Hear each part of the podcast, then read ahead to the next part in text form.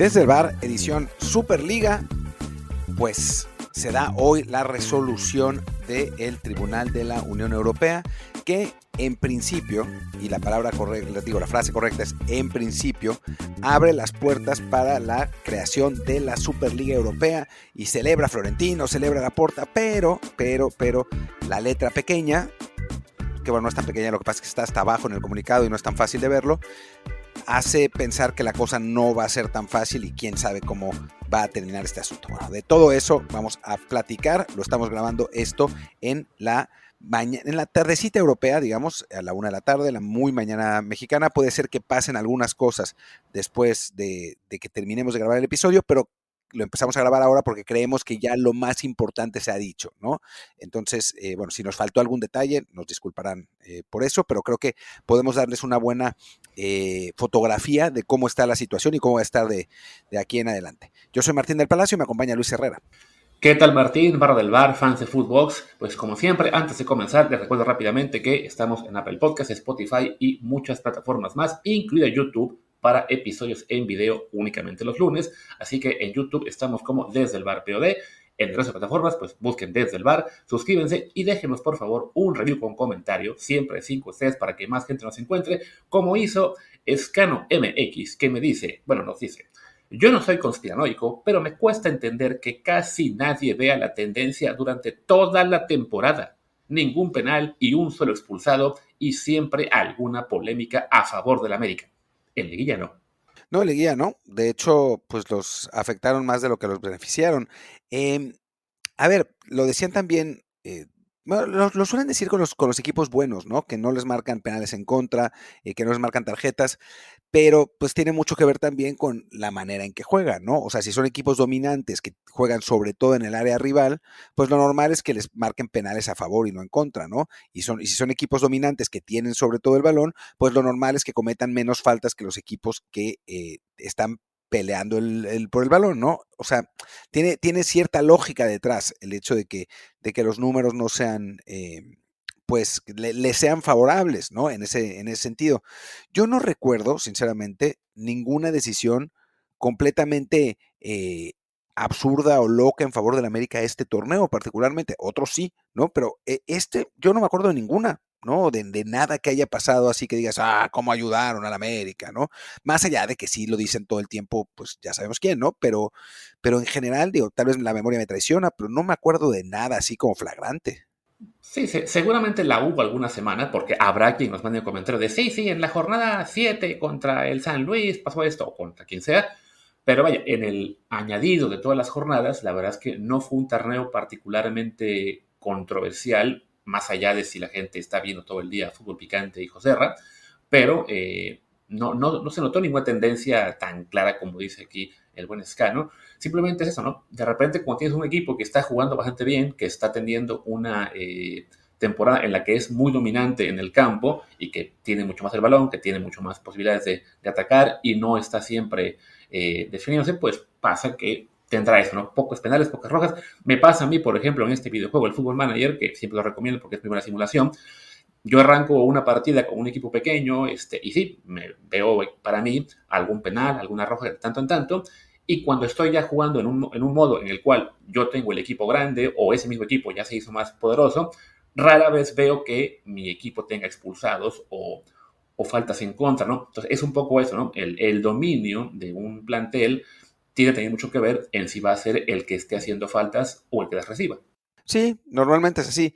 Digo, insistir, ¿no? Yo no vi nada así muy, muy tendencioso, ni, ni muchísimo menos, ¿no? Y, creo que lo he dicho varias veces, eh, y, y, lo repito ahora, me parece que culpar al, al, arbitraje es el recurso de los mediocres, ¿no? O sea, hay veces que es flagrante y que hay errores como el, el, el offside que no se marca en el Mundial 2010, que es muy claro que hay offside, ¿no? Eh, en el México-Argentina.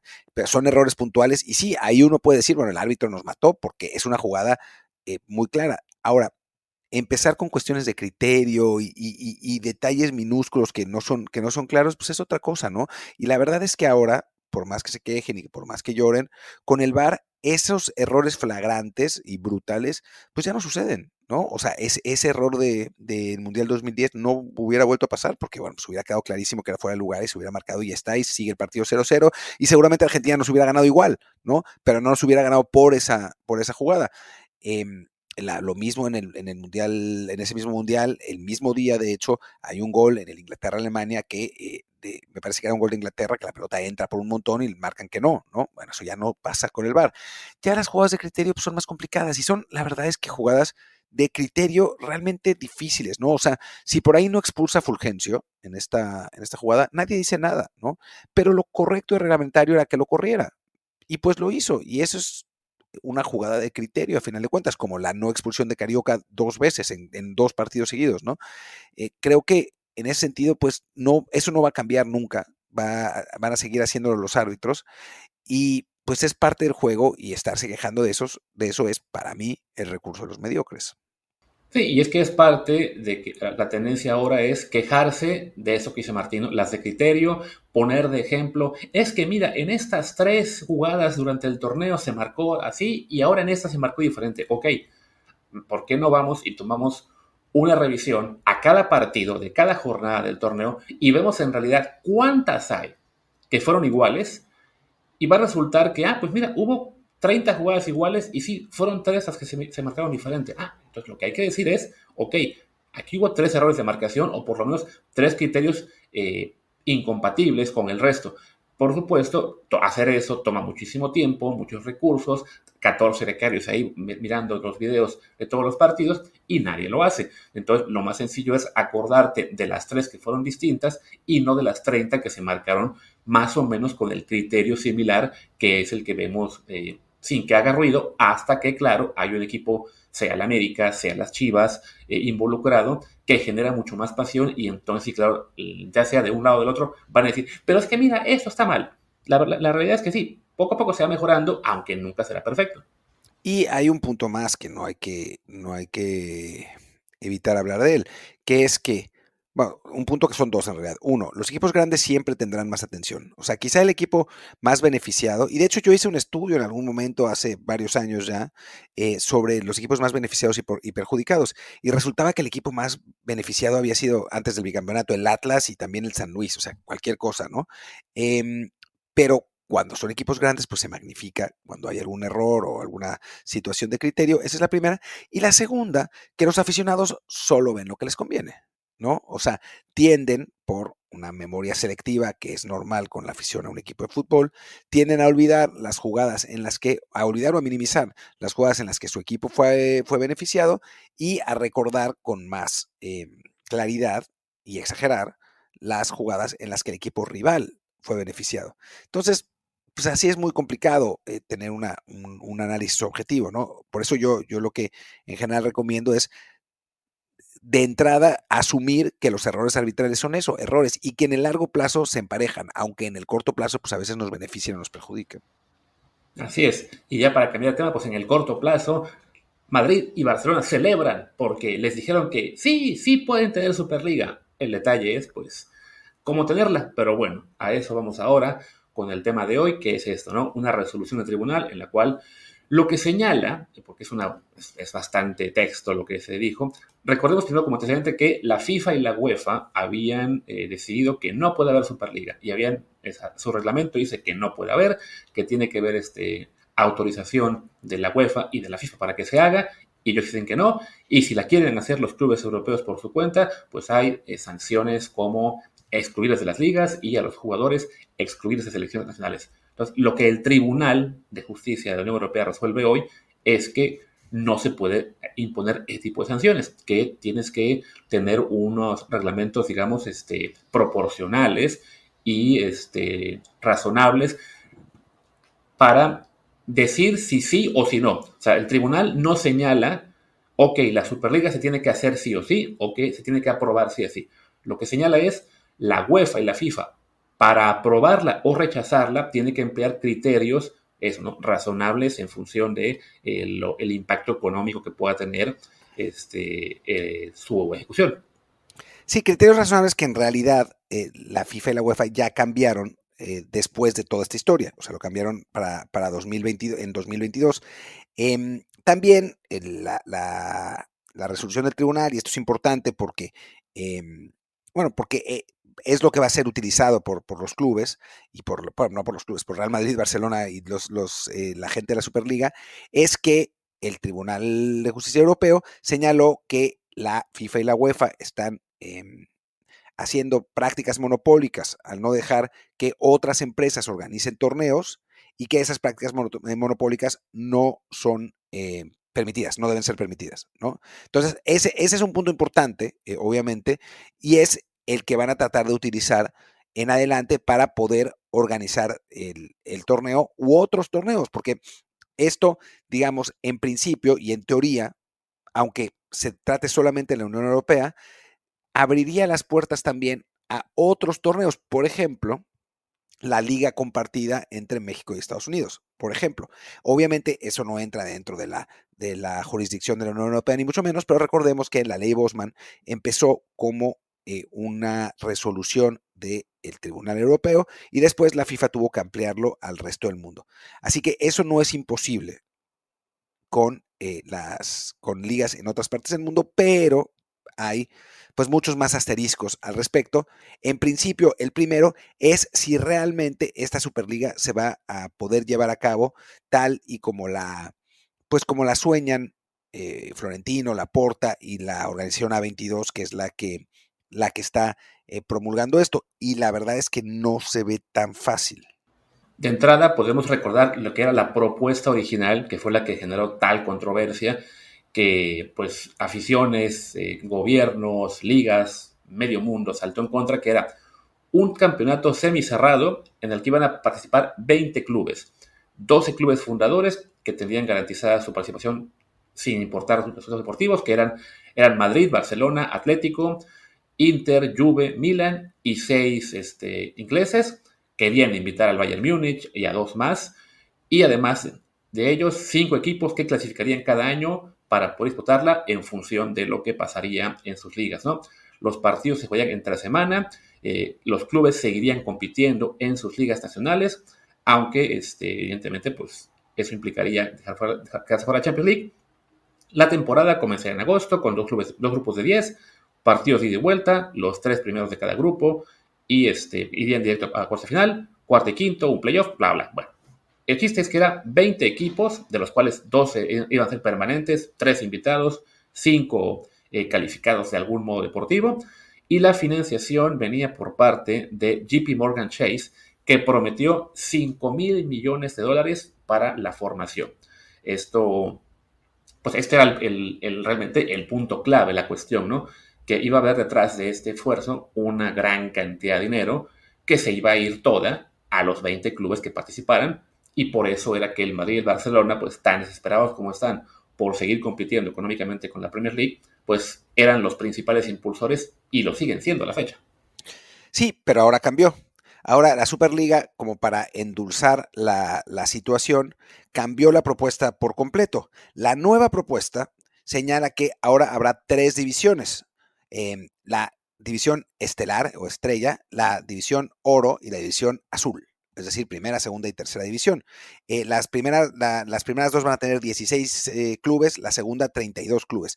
Habría cuatro ascensos y cuatro descensos de la primera a la segunda y de la segunda a la tercera, y en la tercera habría 10 descensos y esos 10 equipos de la tercera división serían ocupados por los clubes eh, que, bueno, califiquen a partir de sus, de sus ligas nacionales. Em, se jugarían grupos de 8 con partidos ida y vuelta para, para, jugar 14 partidos en la fase de grupos y después habría, creo que a partir de, cuartos de final. Em, y después, bueno, los ascensos y descensos, ya lo dije.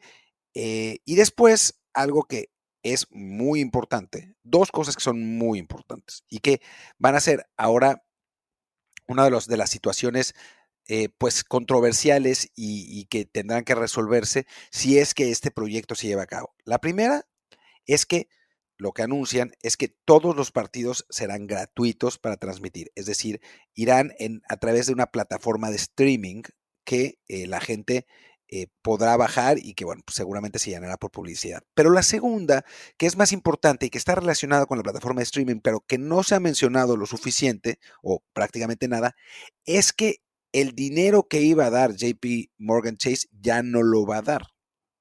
La idea ahora de A22 es generar dinero para los clubes a través de la plataforma de streaming. Y eso, queridos amigos, está cabrón. está muy difícil.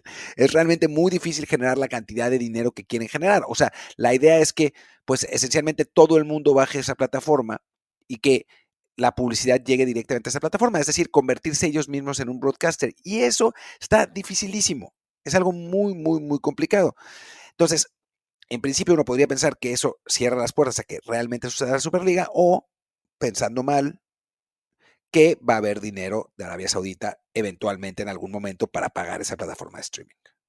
Sí, esa plataforma de streaming, de entrada, recuerden, lo que la clave es que dicen que va a ser gratuita y se va a financiar con anuncios. Bueno, ya se podrán imaginar lo que va a ser la experiencia de usuario de esa plataforma.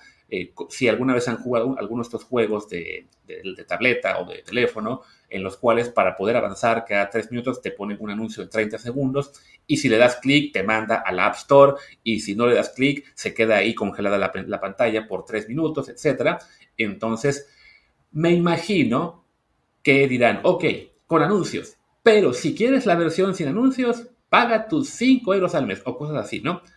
De todos modos, juntar las cantidades de dinero que prometían originalmente es una, una, cosa de locos. Entonces sí, se abre la sospecha, como mencionó Martín, de que llegue dinero de otra parte, de fuentes a las cuales no les importa eh, tirar eh, cada año 100, 200, 500, 1000, 5000 millones de dólares porque los tienen en un bolsillo y si no en la caja de petróleo que tienen al lado y pues ahí estamos hablando de Arabia Saudí, ¿no? Entonces, sí está, digamos, muy, muy extraño el tema de la financiación, de tal porque abre la puerta a eso, ¿no? A un dinero que, muchos clubes no quieren eh, ver todavía o simplemente a que sea una experiencia de usuario terrible que obligue a pagar a fin de cuentas. Y de todos modos, pues sí, habla de un formato mucho más este, abierto y que a la vez te hace pensar, ok, ¿qué diferencia me hace tener dos ligas de 16 equipos, una de 32 eh, y que vayan cambiando cada año un poquito? Que además sería en las mismas fechas, mismas ventanas que tiene la Champions League. Entonces uno va a pensar, ok, ¿en qué cambia o en qué me beneficia tener este formato y no la nueva Champions, la nueva Europa League, la nueva Conference League, que también serán en formato de semiliga y que incluyen esas, esas ligas a 36 equipos cada una, o sea, 108 en total. Sí, la verdad es que no, no parece haber gran diferencia, salvo que pues una no la organiza la UEFA y la otra sí, ¿no? O sea, es, es eh, más, o menos, más o menos lo mismo. Y después, digo, hay más partidos, ciertamente, y eso también abre interrogantes al calendario internacional, ¿no? Eh, de por sí estamos atascados de partidos, los jugadores se lesionan, hay poco espacio para selecciones nacionales, se quejan de que las selecciones nacionales eh, tienen eh, demasiados espacios cuando pues, se han ido reduciendo, pues meter tantos partidos más, pues la verdad es que sí va a, complicar un poco, un poco más la situación. Y después está... Martín, aunque, ojo, eh, según la propuesta, la, segunda parte que te de después, dice, ¿no? Mínimo, mínimo 14 partidos por club al año, pero señala, no habrá más jornadas europeas que las ya previstas en las competiciones actuales y los partidos entre semana no interferirán con el calendario de ligas de fin de semana. O sea, básicamente lo que estarían proponiendo es que, eh, así como ahora va a ser una fase de grupos, bueno, fase regular en la Champions de ocho partidos, y después ronda de playoff, ronda de octavos de final, ronda de cuartos. O sea, esas semanas que se usarán en la Champions para el playoff, para, la, para octavos y para cuartos, se seguirían usando en la Superliga para completar esta fase de grupos y ya después se emparejan en lo que sería semis y final. O sea, en teoría, según prometen. pero no dan, no dan las, cifras. Pero también toma en cuenta lo que serían las, las semanas de eliminatorias que ahí son seis semanas que usan ahora. Ah, pero donde no participan la, gran mayoría de los equipos.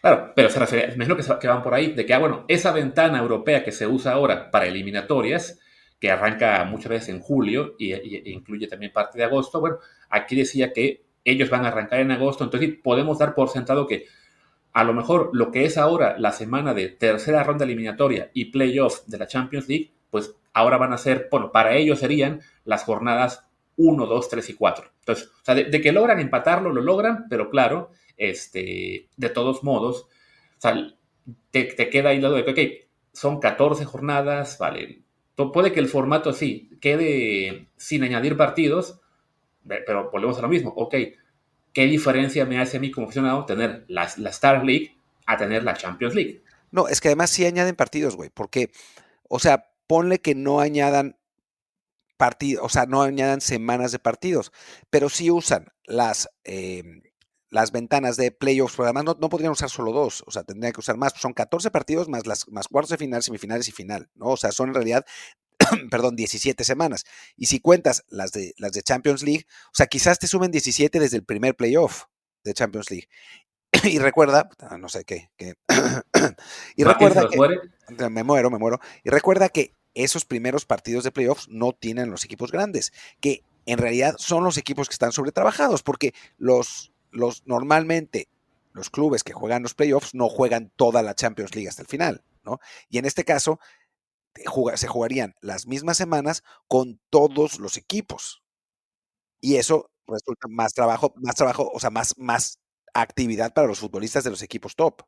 Ah, no, sí, eso sin duda. O sea, incluso aquí lo, aquí lo reconocen que serían un mínimo de 14 partidos por año, cuando ahora mismo los equipos de Champions League pues tendrán garantizado únicamente un mínimo de 8, ¿no? Sí, para ser campeón te toca jugar, ok, octavos, cuartos, semis, ahí son otros 6, la final es otro más. O sea, son 15 partidos totales para un equipo que no jugó playoff ni de eliminatoria ni de repesca. Puede acabar siendo un poco más si por ahí un, este, algún colado logra llegar lejos, pero sí, o sea, en principio para los equipos que lleguen hasta el final de torneo, sí sería un número de partidos ligeramente mayor, bueno, tres, cuatro partidos más que, que lo actual. El chiste es que sí, según ellos, no van a, tomar más ventanas eh, de calendario de las que ya hay. Pero bueno, ese es el punto este que te... O sea, contemos esto. O sea, tú acabas de decir, son 15 partidos para los equipos que, que ganen la Champions. Para el equipo que gane la Superliga, serían los 14 de clubes, de clubes de grupos, más dos de cuartos, dos de semis y la final. O sea, serían en total 19 partidos. 19. Digo, todos ellos involucrados en la misma ventana. Pero bueno, creo que nos estamos este, atorando en el tema del número de partidos. De, nuevo, simplemente decías, ¿no? Que en principio ellos prometen que no van a tomar más ventanas de, de partidos de las que ya hay. Entonces, eso en principio no afectaría el desarrollo ni de las ligas ni de las copas locales, pero claro, eh, pues no, bueno, es ok, no, se parece esto un poco a la Champions, ya no es la Superliga esta que me prometían de Madrid, Barça contra City, eh, Liverpool, Inter y Bayern, se ve muy complicado, tanto que sea suficientemente atractiva para que lleguen las, los miles y miles de millones que prometen, y también como que valga la pena de, bueno, ¿para qué quiero esa Superliga? O sea, ¿qué, ¿qué me hace ganar esa Superliga respecto a lo que tengo ya desde el próximo año? La verdad es que no mucho, en principio, y además hay otro problema. ¿Quiénes son los líderes hoy? Pongamos, vamos, pongamos un asterisco. ¿Quiénes son los líderes hoy de España y Alemania? El Girona todavía, ¿no? Todavía. Y el Leverkusen. Y el Leverkusen. Sí. ¿Quién es el segundo lugar en, Inglaterra? Si no me acuerdo, porque no estaba yo viendo la Liga ah, Premier últimamente. Es el Arsenal, perdón, pero el tercero. Ah, el Aston, es el Aston Villa. Ah, ok, sí. Esos equipos, a pesar de ganar la liga en España, si la ganaran, o en Inglaterra o en Alemania, tendrían que jugar el año siguiente en la tercera división de, la Superliga. Sí, porque indican que para elegir a los primeros calificados, bueno, se, establecería algún índice transparente, etcétera, de, para, que sea justo, pero claro, cualquier índice que te avientes, ya sea o va a incluir la historia de los clubes, los desempeños de los últimos cinco años y muchos factores que harán que la última temporada, que sería como esta, ¿no? Un Girona o un Leverkusen no alcancen a entrar directo a la primera división, o bien la pones en, no, no, que sí, el desempeño en la temporada recién es justo lo que cuenta. Ah, ok, pues sí, tengo una Superliga con el Girona y el Leverkusen en primera división y el Barcelona en la segunda y el, ¿qué te gusta? El Manchester United y el Chelsea ni siquiera ahí o en tercera. O sea, no hay manera de hacerla ya sea justa o atractiva eh, a, partes iguales. Sí, está, está complicado. Eh, está complicado. Y además hay algunas cosas más. Hagamos una pausa y después eh, hablemos de las, de las distintas cosas que vale la pena hablar. Ok, ya volvemos, volvemos de la pausa. Hay otro tema, además, que es lo que dice realmente la, la resolución. En resumen, la manera en la que la FIFA y la UEFA estaban operando eran prácticas monopólicas. Sin embargo, para poder establecer otra, eh, otra competición, de nuevo los clubes de la, Superliga o cualquiera tienen que eh, hablar con la UEFA, que a su vez tendría que cambiar sus prácticas eh, monopólicas. Es decir, todavía tienen que, entre comillas, pedirle permiso a la UEFA para poder hacer una, una Superliga así. Y eso, digamos, va a ser complicado. O sea, yo creo que lo que va a suceder a final de cuentas es que la UEFA va a establecer una serie de criterios que la Superliga va a tener que tratar de, cumplir si es que estos criterios son autorizados por el Tribunal Europeo. O sea, no es que la Superliga pueda hacer, lanzarse así nada más eh, sin necesidad de mediación por parte de la UEFA. A final de cuentas, lo que intenta el Tribunal Europeo, porque además dice específicamente que la resolución no está em, destinada específicamente a la Superliga, sino a que haya una modificación del sistema de organización de torneos en el mundo. Em, eh, bueno, pues eso, eso genera, digamos, que la resolución no haya sido tan favorable para la Superliga como en principio parecía eh, parecía suceder y como la Superliga está, está anunciando en este momento. Sí, básicamente, eh, para tratar de resumirlo, es la UEFA y la FIFA no pueden prohibir la Superliga porque sí, los que la proponen pueden conseguir la autorización y por eso es básicamente que están proponiendo este nuevo formato mucho más abierto, entre comillas, con más clubes, eh, abierto al público, con el streaming gratis, claro, para tratar de ganar de ahí apoyos este, entre aficionados y que, y que tenga un peso político, vamos a decir, que, les dé más posibilidades. El detalle es, ok, para armar esa Superliga de 64 clubes, pues requieres que haya 64 que la quieran jugar por lo menos. Y recordemos que cuando se lanzó ese proyecto, pues el rechazo fue tal que antes incluso de que la UEFA y la FIFA eh, soltaran el mazo, ya se habían echado para atrás buena parte de los clubes. De entrada, los alemanes ni quisieron verla, o sea, no, quisieron ver ni en pintura. ¿Por qué? Porque en, Alemania el fútbol es un tema pues socialmente mucho más importante. Todos los clubes, salvo uno, que es un poco ahí un fraude, eh, son propiedad de los, de los socios, de los, de los, de los fans. Entonces, no va a haber club, ni siquiera ese club eh, pirata llamado RB Leipzig, que pueda decir, ok, sí, yo juego, y ahí ya pierdes pues una de las ligas potentes. Después, en, Inglaterra, hubo tal, pero tal rechazo ahí de los aficionados que fueron a hacer manifestaciones a Stamford Bridge y no me acuerdo de otros estadios, que también los clubes se echaron para atrás muy rápido. La Premier League cambia también, empieza a cambiar sus, este, ¿cómo se dice?, sus eh, políticas para impedirlo. Y, por ejemplo, el, el gobierno inglés, en cuanto escucha, bueno, en cuanto conoce esta resolución, manda un comunicado el día de hoy en el que dice, ok, tomamos nota de la decisión de la Corte de Justicia, eh, el intento de crear una competición eh, externa fue un momento definitivo para el fútbol inglés que fue universalmente condenado por fans, clubs y el gobierno. Vamos a tomar, eh, bueno, tomamos acción decisiva en ese momento y este, esto, esto llevó a la creación de un regulador independiente del fútbol inglés. Vamos a generar legislación que este, cree este, este regulador y que detenga a los clubes de, unirse a cualquier intento de competición en el futuro. O sea, Inglaterra también dice que no. Esa es la otra, ¿no? Que, que los clubes puedan o quieran aceptar la, Superliga y los aficionados, ¿no? En Inglaterra sabemos que eh, hubo un movimiento muy fuerte por parte de los fans, eh, digamos, rechazando la Superliga, que obligó a los clubes que ya estaban eh, aceptados, que eran cuatro o cinco, si no me equivoco, a echarse para atrás inmediatamente. Em, y además, en, el caso específico de Inglaterra, recordemos que no es parte de la Unión Europea. Así que pues a, la, Inglaterra la resolución del Tribunal de la Unión Europea pues ni le viene ni le va, ¿no? Por lo menos, por lo menos en principio. En Alemania ya sabemos, en España eh, ha habido un rechazo generalizado, salvo eh, por parte de Madrid y Barcelona. El Atlético de Madrid hasta ahora no se ha pronunciado. Em, vamos a ver qué pasa en los siguientes, en los otros países. Sabemos que la Juve era parte de, este, de este esfuerzo, así que me imagino que en Italia, eh, por lo menos la Juventus sí estará a favor. Habrá que ver qué pasa con, con Milan, Inter, Roma, quizás, eh, que son los, los otros equipos importantes. Pero sí, si no hay una, pues una suerte de consenso por parte de los equipos, los aficionados y las ligas involucradas, pues va a ser complicado que el, que el proyecto eh, vaya para adelante.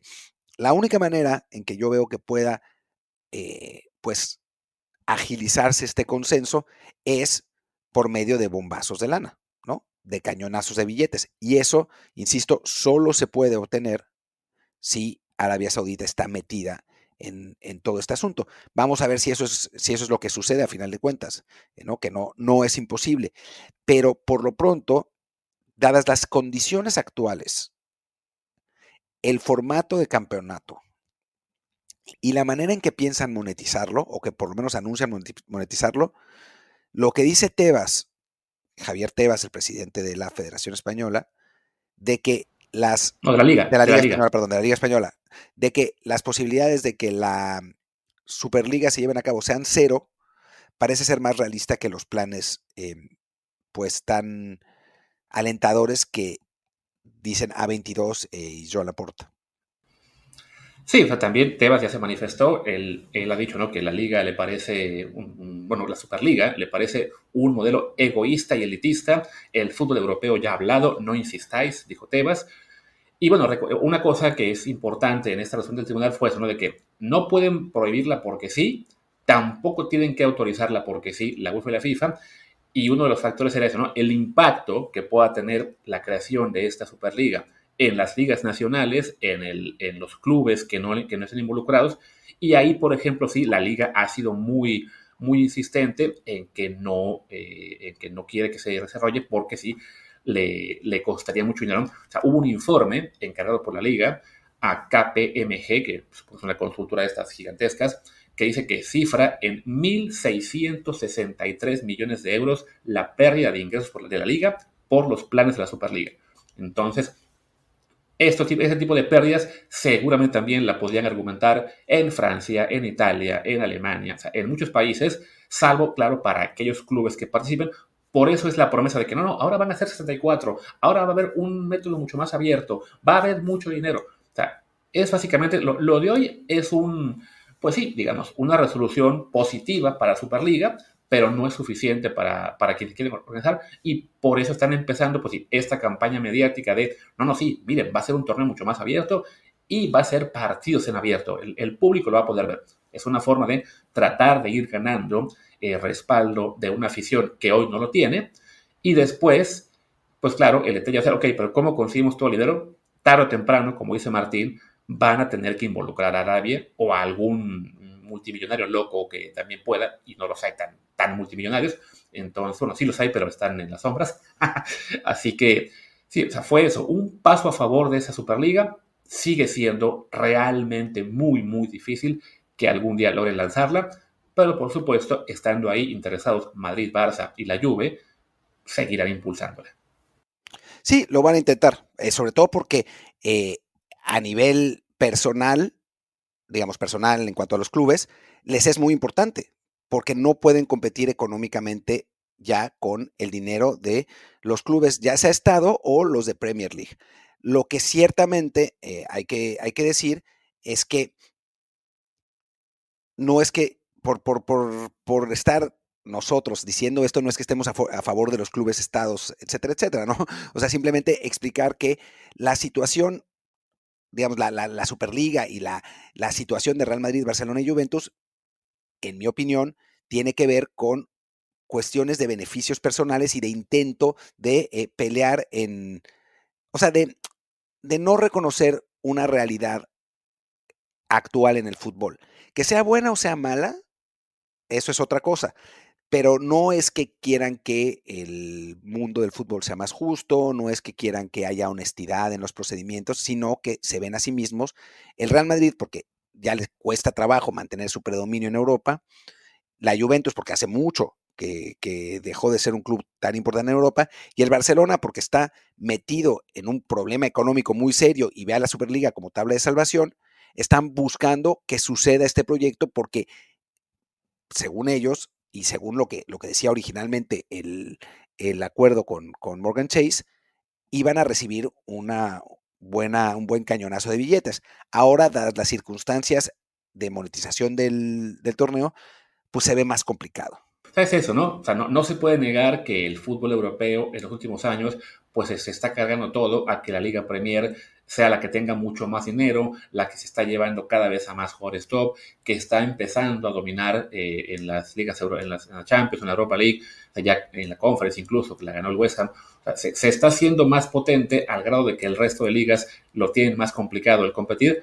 Pero bueno, pues esto sí, se, se, sería bueno que el resto de ligas puedan este, eh, recuperar un poco de terreno, pero claro, pues la, el formato original no buscaba que las ligas como tales se recuperaran, sino simplemente que Madrid, Barça, Juventus y unos pocos más estuvieran a la altura.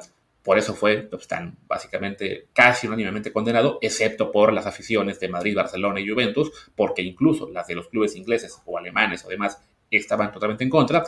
Y ahora que lo quieren hacer, pues un formato más amigable al público, más abierto, más este, gratuito incluso en tema de transmisión, pues uno piensa, ok, pues ¿y esto qué diferencia genera, no? Sí, pues si lo logran que tenga más dinero, pues ok, a lo mejor el Barça y el Madrid van a poder competir un poquito más, pero ¿cuál es el plus, no? O sea, eh, te digo, no, no, se, no se diferencia mucho de una Champions League, de una Europa League, de una Conference, que ya tienen criterios deportivos año tras año para, para la inclusión, en las que además, por ejemplo, ahí sí, si un Girona queda campeón, o incluso, como va ahora, con que quede tercero o cuarto de la liga, va a entrar directo a la Champions League, la va a poder jugar sin ningún problema, sin ni siquiera tener que pasar la fase eliminatoria, pues se vuelve eso, ¿no? Un, proyecto redundante a menos que tengan esa inyección económica que solamente el petróleo árabe puede tener, no la van a conseguir a través de una app de streaming.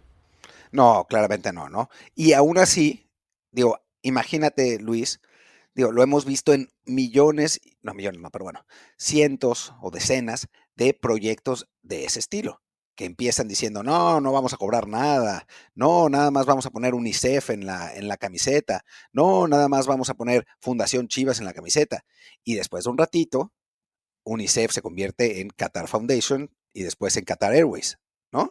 Eh, y después de eso, eh, Fundación Chivas se convierte en MexLoop, ¿no? O sea, son primeros pasos. Te abren la puerta a que la primera o segunda temporada no te cobren y después en la tercera te digan, bueno, pero eso es lo que dices, si quieres los partidos premium, tienes que pagar 15 euros al mes. Y después ya los partidos premium son toda la primera división, y después son la primera y segunda división, y después los 15 euros se convierten en 30, porque además tiene toda la lógica, necesitan la lana. O sea, la gente, la gente se queja porque les cobran en, por derechos y, y, y en plataformas y eso, pero tampoco se da cuenta que ese dinero, además de lo que se queda, ¿no? Los, los dueños y eso, que ese dinero es lo que les permite hacer esos fichajes, pagarle los sueldos a los jugadores que quieren contratar, poder competir contra, contra, contra otros equipos. O sea, es la lógica del mercado a final de cuentas, ¿no? O sea, los aficionados a veces piensan que el dinero para de todos esos clubes sale por arte de magia y como que no hacen la conexión de que son ellos los que están pagando esos sueldos de los jugadores, ¿no? A, través de patrocinadores, a través de apps de, streaming, a, a, través de, de 30 mil cosas, ¿no? Pero a final de cuentas el dinero tiene que salir de algún lado. Y ese dinero pues sale de la gente que está interesada en el, en el deporte. Y así va a pasar, ¿no? O sea, no, no es sostenible una, una aplicación gratuita completamente gratuita que pase todos los partidos. No lo es, simplemente, digo, salvo que los árabes paguen unas cantidades exorbitantes, que no es imposible. Y ahí, bueno, será, será otro, otro debate, ¿no? Pero si no hay eh, fortunas árabes ahí, el dinero para pagar la Superliga eventualmente vendrá de los consumidores. Y obviamente tendrán que pagar esa plataforma de streaming. O sea, es, es que, es, es que es evidente. Sí, Y ya para cerrar, el tema este del dinero, o sea, yo te decía ahora, ¿no? Bueno, es que, ¿qué diferencia hay entre Champions, eh, Europa, Conference y esta Superliga de tres talleres? Asumiendo que logran hacerlo, que consiguen la financiación, que consiguen que se apruebe todo, básicamente lo que están buscando es que si esta Superliga va a generar el mismo dinero que genera la Champions, pues la idea de los clubes es, ah, bueno, pero ahora todo el dinero o el 90% se va a quedar en los clubes y no como ahora que evidentemente pues buena parte se reparte a la UEFA y las federaciones, que suena muy bonito porque claro, en nuestra eh, concepción de que las autoridades son malas, corruptas, eh, negativas y los clubes son hermosos, bellos, unidos al pueblo, pues sí, queremos que se queden ellos la lana y no las federaciones.